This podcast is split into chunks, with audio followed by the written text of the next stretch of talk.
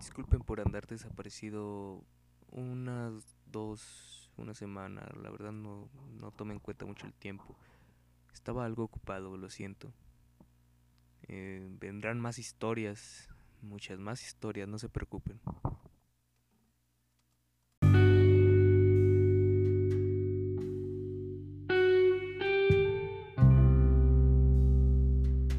Libro negro de la nueva izquierda, escrito por Agustín Laje. Daré una opinión objetiva sobre el libro. Pienso que es un buen libro, el cual discute ciertos temas políticos actuales y que también se cuestiona la ideología ridícula y radical y marchas que se están dando actualmente. También explica a profundidad los tipos de feminismo, como el de la primera ola, segunda y tercera, la ideología radical, así como estas personas ridículas, las cuales rayan monumentos, destrozan la propiedad privada, agreden a otro por el simple hecho de ser un hombre, destruyen comercios propiedad pública y privada, quitando la libertad de expresarse, porque realmente su eslogan es, amamos la libertad de expresión, pero solamente cuando piensas igual que nosotros. También se da cuenta de lo ridícula y estúpida que es la ideología de género, la cual tiene un conjunto de leyes anticientíficas y se basa meramente sin cuestionarse que el género tiene un factor biológico y muy importante. Al ya no representar al obrero como parte principal de su movimiento, tomaron a las minorías y al feminismo para representarlo. También habla de lo irónico que es esto, ya que en el comunismo de antes enviaban a campos de concentración homosexuales y a mujeres por escuchar música imperialista y otras estupideces, y que esta ideología solo busca desnaturalizar al hombre y controlar a las masas. También este libro nos ilustra cómo, de cómo el comunismo y la izquierda y también usan de imagen al Che Guevara,